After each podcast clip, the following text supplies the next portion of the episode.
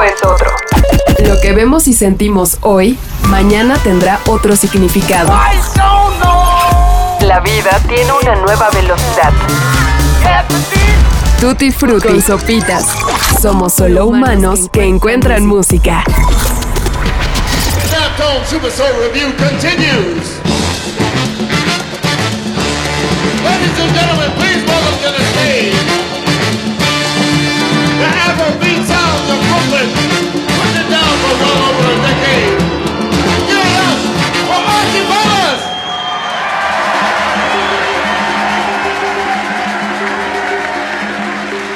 Para poder entender cualquier sonido o género afrodescendiente hecho al menos en la última mitad del siglo XX y lo que llevamos del siglo XXI, tenemos que referirnos a un solo nombre, dos palabras, Fela Cutie.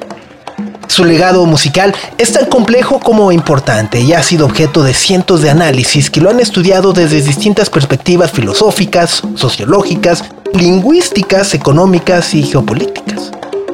Las diversas manifestaciones artísticas de todo el continente africano fueron definidas y dotadas de una identidad a través de cientos de minutos e instrumentos musicales que el mundo, hasta hace 60 años, parecía desconocer. Fela Kuti fue el hombre que pudo modelar muchas de las convenciones que hoy conocemos de la música africana. Lo hizo dentro de un contexto cultural complejo, oprimido y olvidado fue aclamado mundialmente por llevar tanto al occidente como al oriente un amplio espectro de emociones e inteligencias que millones de personas y culturas habían decidido por siglos ignorar.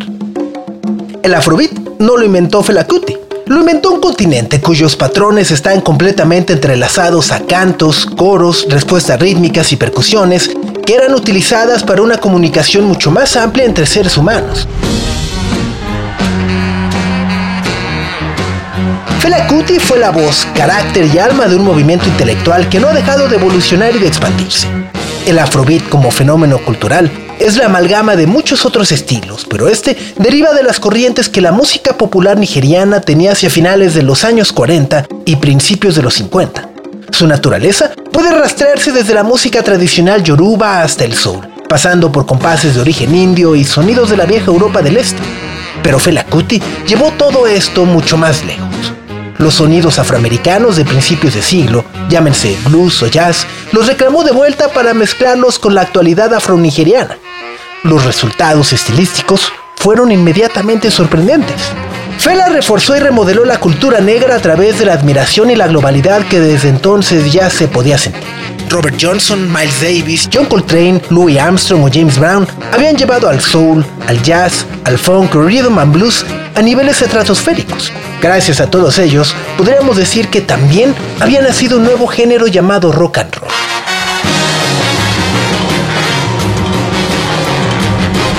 Pero el espíritu que Fela Kuti quiso expandir fue el de la fraternidad y el reconocimiento. La presencia de África en todo aquello era innegable e inconfundible. En el mundo de la televisión, todos eran influenciados por todos. Los complejos y las barreras raciales quizá podían ser atenuadas con arte, baile y una sofisticación que nunca antes se había visto. El afrobeat nació y se profesionalizó por necesidad, por inercia y por lógica. Evolucionó como concepto de identidad y como un arma muy efectiva para explicar el papel social de la música en un continente aún colonizado en muchas regiones.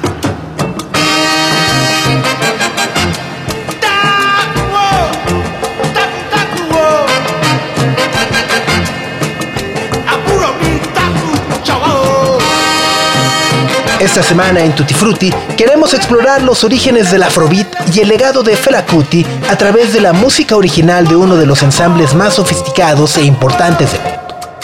Antibalas, por más de 20 años, ha establecido los nuevos parámetros de este género con voces potentes que siguen cuestionando los pactos sociales y la política universal amplifican el afrobeat bajo el entendido de que el jazz, así como los sonidos africanos, hoy más que nunca están al alcance de todos. Y afortunadamente son parte de las nuevas modas, que pueden ir desde una canción de gorilas hasta cualquier pista de Tony Allen. Lo que hace Antibalas en una época donde los sonidos electrónicos o pregrabados son dominantes, resulta atractivo porque demuestra que las percusiones, en los encerros, en las congas, en los bajos, guitarras, trompetas, saxofones y pianos, aún hay muchos sonidos y novedades que explorar. Su música ha sido grabada y reverenciada por el legendario sello Dapton Records, responsable de traer hasta nuestros oídos la obra de Sharon Jones, Charles Bartley, la orquesta Cocan y por supueto The Budos Band. Martín Perna, fundador y saxofonista de Antibalas junto a sus 13 compañeros de banda, visitará el próximo 26 de agosto la Ciudad de México para presentar su más reciente disco, Fu Chronicles, en el foro Interrocks. Así que déjense llevar por una historia musical que probablemente muchos de ustedes no conocen. Arriba el Afrobeat a Tutti Frutti. Todos a bailar.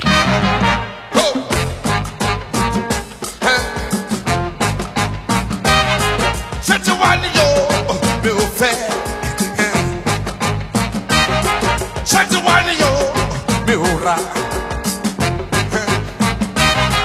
ṣé ti wá.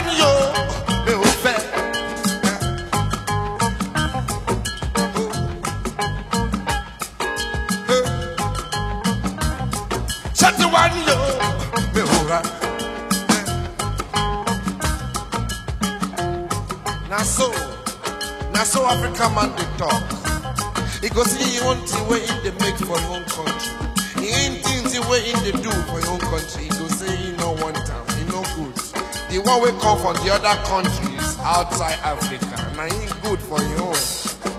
Be fool. Big fool. Because unless we buy our own thing, unless we do our own thing, we're not gonna make money to be like the other countries outside Africa.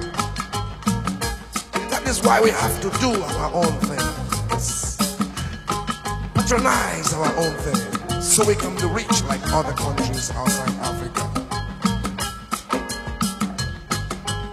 Now, because African man say, he no go do he own thing, he no go buy he own thing. I ask him a question in my own language.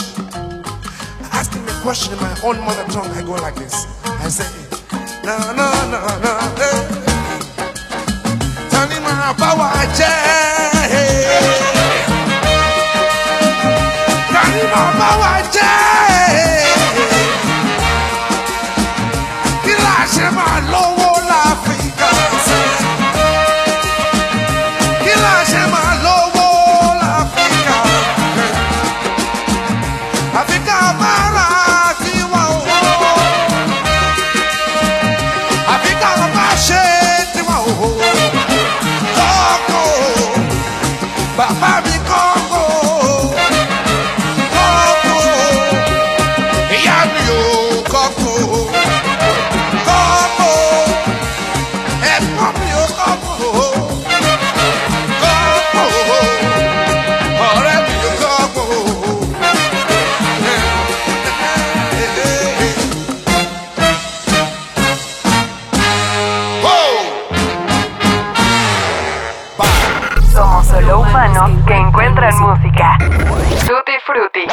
Soy Martín de Antibalas. Estás escuchando Tutti Frutti de Sopitas. Mi primer encuentro con la música, pues yo me acuerdo mi padrino eh, llevó el disco de Michael Jackson Off the Wall.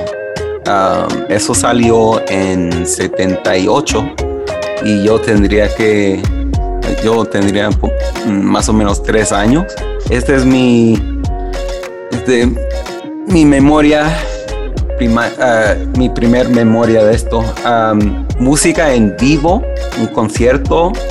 Ah, mi mamá me llevó a dos conciertos en 87 muy importantes para mí. Uno fue a Paul Simon Graceland y e- él fue respaldado por una banda de Sudáfrica que se llama Lady Smith Black Mambazo. Eso también fue la primera vez que vi músicos, una banda de músicos africanas de la primera tocando.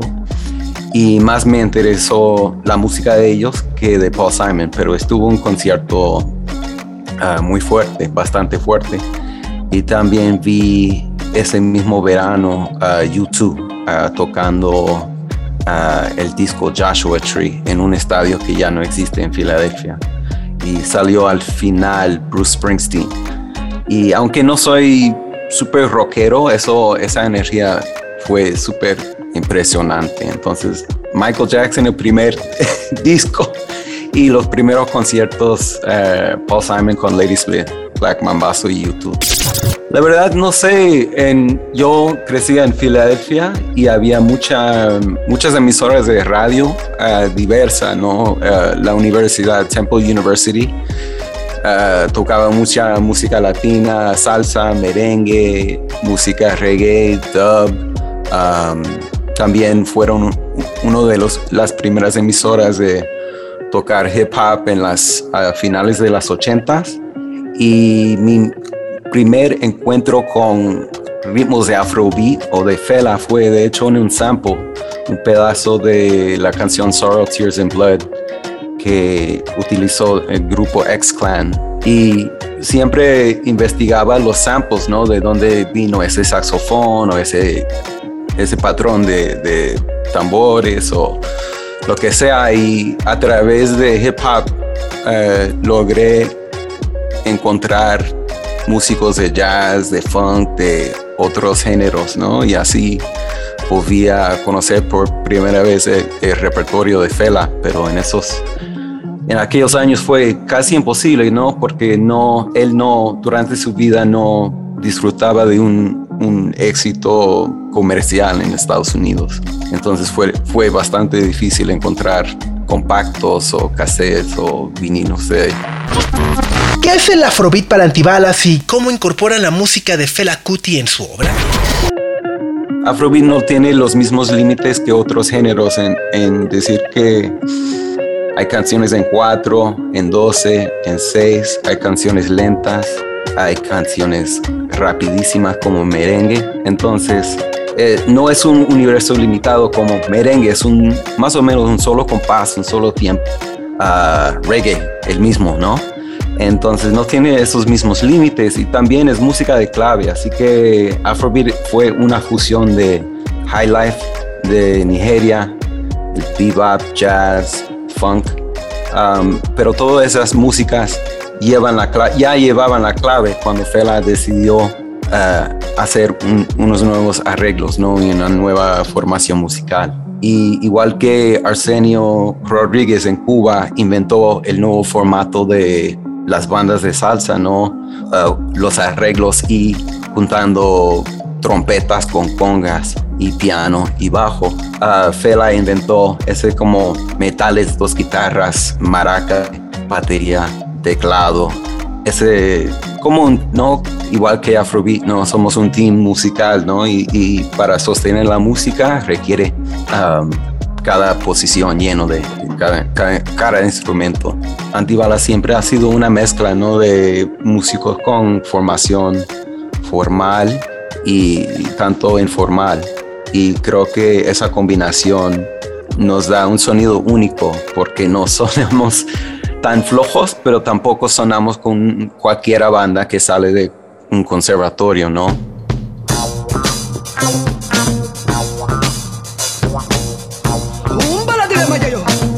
Imaju madea Tuve adima ayeyo Imaju amadea Tuve adima mayoyo Imaju madea.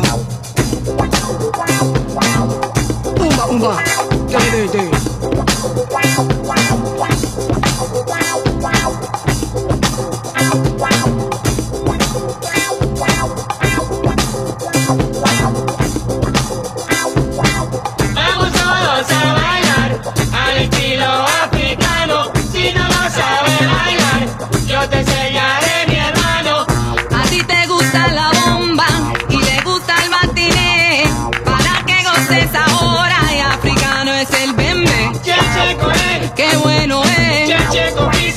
de. changa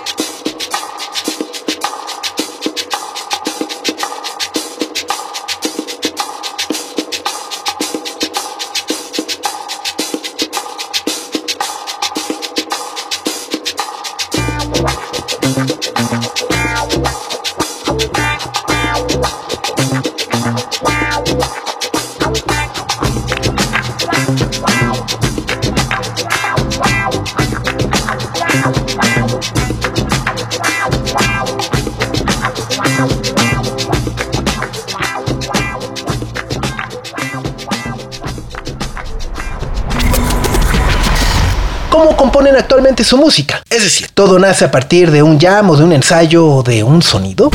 En noviembre pasado eh, nos reunimos en Nueva York y bueno, antes de eso todos compartimos ideas, demos, eh, en MP3 por email y luego nos juntamos, hicimos un, un archivo de los mejores de estos, ¿no? Los, y pasamos sesiones de ocho horas, ¿no? Probamos las nuevas canciones, agregando cambios o armonías, am, probándolo a tiempos o diferentes. Y cada día hicimos otro archivo, ¿no? Y escuchamos los demos y escogimos de esas dos semanas de, de writing rehearsals, no ensayos de composición. Escogimos unos 16 para tocar en, en la gira nueva, eh, actual. Entonces lo que estamos girando es música nueva, ineditada y compuesta por casi todo el grupo y también unos ex integrantes participaron en, en ese proceso de composición. ¿Nos puedes contar cómo comenzó el proceso de composición de su más reciente disco Full Chronicles? Bueno, lo grabamos en el verano de 18 en Daptone, en los estudios de Daptone en, en Brooklyn, New York. Y bueno, hay una magia ah, eh, eh, en ese estudio, pero también es, es una lucha con mucha gente, ¿no? Éramos unos 14 músicos y fue, no sé, mediados de junio, no había aire acondicionado. Era, era durísimo, ¿no? Todo el mundo, porque tomó lugar en Brooklyn, ¿no? No tuvimos lana para viajar a, un estudio lejos, pero también por estar en Brooklyn, todo el mundo tuvo varios compromisos, ¿no? La niñera o dar una clase o pasar a otro show esa noche. Entonces fue, fue una lucha, pero logramos algo bonito, al fin y al cabo. De hecho, eso fue una, una colección de canciones que tuvo Amayo desde hace 20 años, ¿no? Y él nunca pudo lograr grabarlos solito con otros proyectos, otras bandas y casi todos nosotros participamos en esas bandas ah, fuera de antibalas.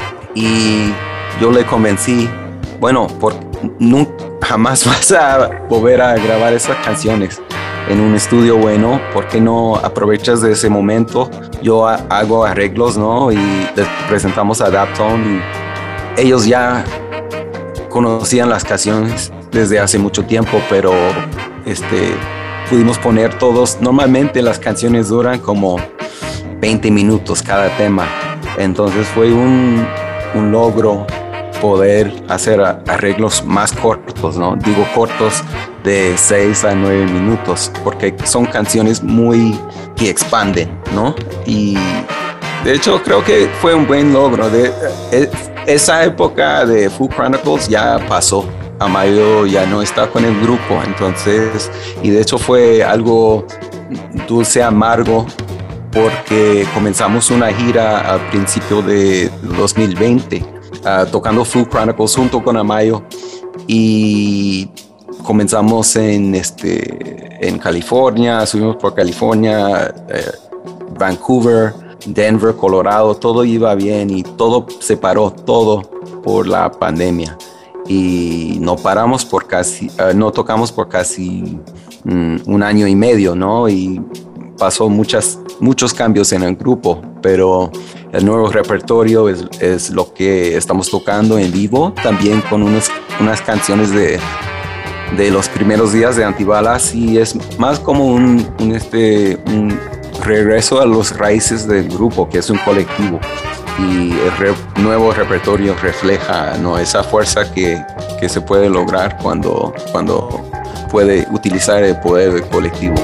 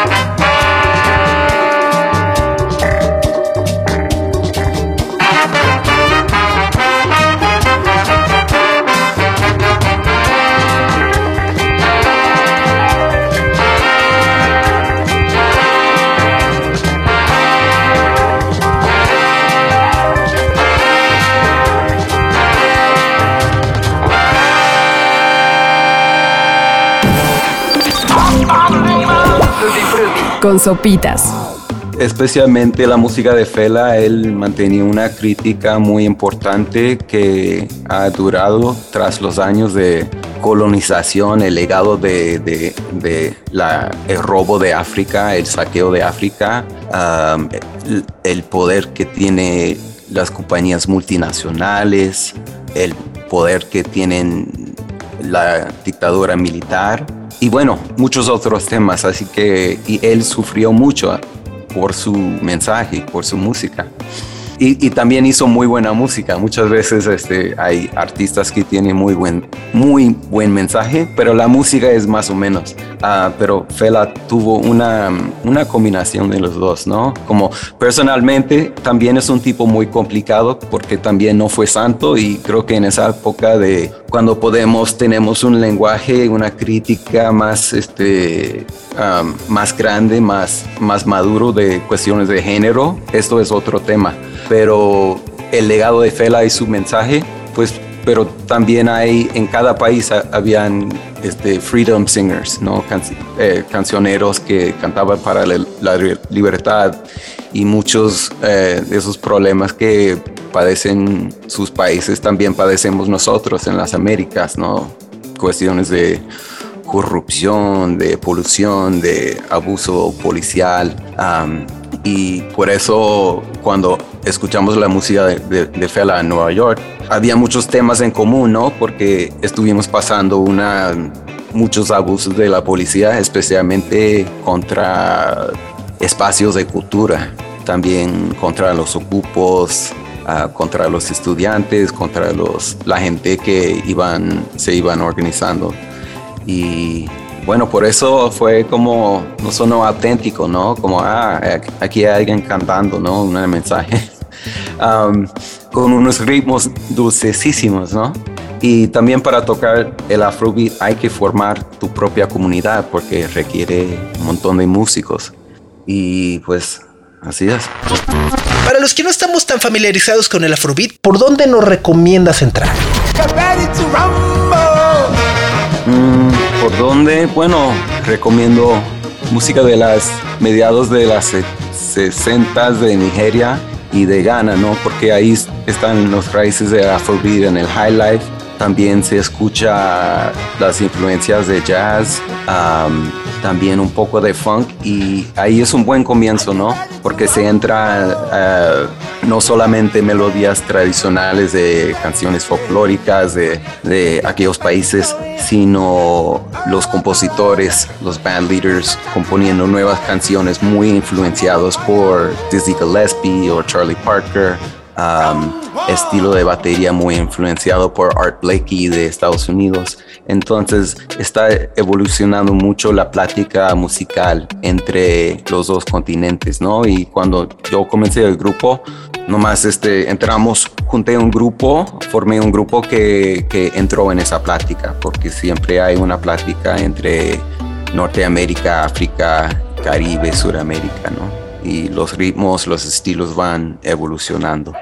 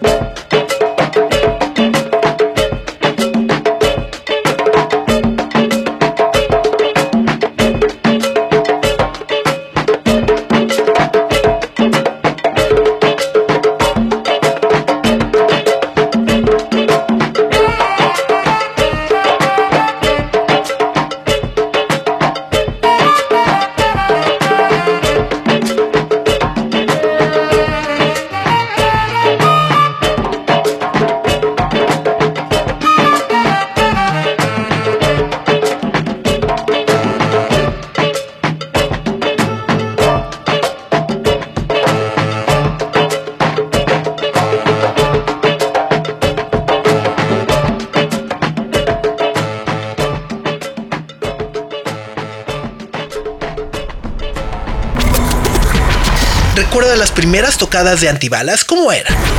Los primeros primeros fueron muy duros porque ensayábamos en un sótano en cerca de Times Square, en lo que no fue eh, el primer estudio de Dapton. ah, cuando era Desco y había muy mal este, aire acondicionado.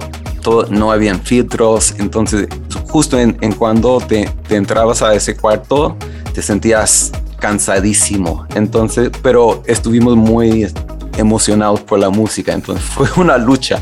Y yo me acuerdo cuando eh, cambiamos de espacio y nos conseguimos otro lugar, fue otro sótano, pero por lo menos entró aire, aire libre y pudimos abrir las puertas al acero, a, a la acera fue un, no sé, como un breath of fresh air, Respi por fin respirando. Pero en los primeros días este, ensayábamos dos, tres veces a la semana porque casi todos vivimos en el mismo vecindario o cerca. Y hoy en día vivimos en costas diferentes. Uh, no es el mismo vibe que, que en el principio, pero también creo que somos mucho, un mejor banda que antes. ¿Cómo sientes que está impactando la situación actual del mundo en su música? Bueno, en este momento, más que todo, es transmitido por las notas y los ritmos, ¿no? Queremos pausar de, aparte de una canción que escribimos que se llama Dangerous Roads, eh, caminamos eh, caminos peligrosos creo que estamos en, un punto en el mundo bastante peligroso, ¿no? Cuestiones de guerra, cuestiones de um, contaminación del medio ambiente y todo esto va acelerando, acelerando y necesitamos cambiar el enfoque a estas cuestiones. No tenemos otro remedio, ¿no? Y lo más que esperamos, lo más pesado va, uh, nos va a caer las consecuencias acabé de ver dos documentales, uno en HBO y otro en Netflix, sobre Woodstock 99, el gran festival, que fue un, una cagada de máxima. Uh, y, recomendó estas dos, uh, estos dos documentales. Si ves, si, si puedes ver un, solamente uno, eh, el preferido es el de HBO, pero es un evento, pero todas las decisiones, las, las cagadas que pasó en, en Woodstock 99 es como un metáforo para la industria de música, ¿no? Y el, el la industria de touring, de live shows. No es decir que cada antro es así, pero eso es el cuando llegas ese descuido y ese um, cinismo y uh, ¿cómo se cuando fines de lucro es el, el propósito, el propósito uh, así esto es lo que va a pasar y pasó uh, con casi 300 mil personas pero eso pasa a escalas más bajas cada día, ¿no? En clubes y, y en festivales más, eh, más pequeños. Entonces, eso vale la pena ver. Y también para mí fue un, como un recuerdo de, en esa época comencé antibalas y yo me acuerdo ese verano, ¿no? De 99 y todos los escándalos con el presidente Bill Clinton y otros pedos, ¿no? Todas las ansias para el nuevo milenio y fue muy bueno, valió la pena.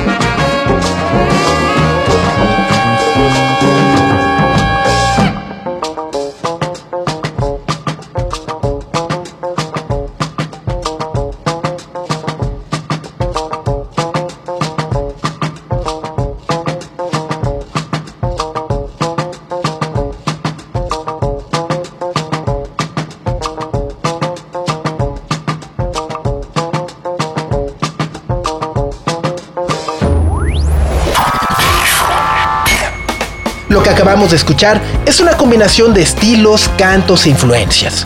El afrobeat hoy se ha transformado en un género mucho más difícil de clasificar y rastrear.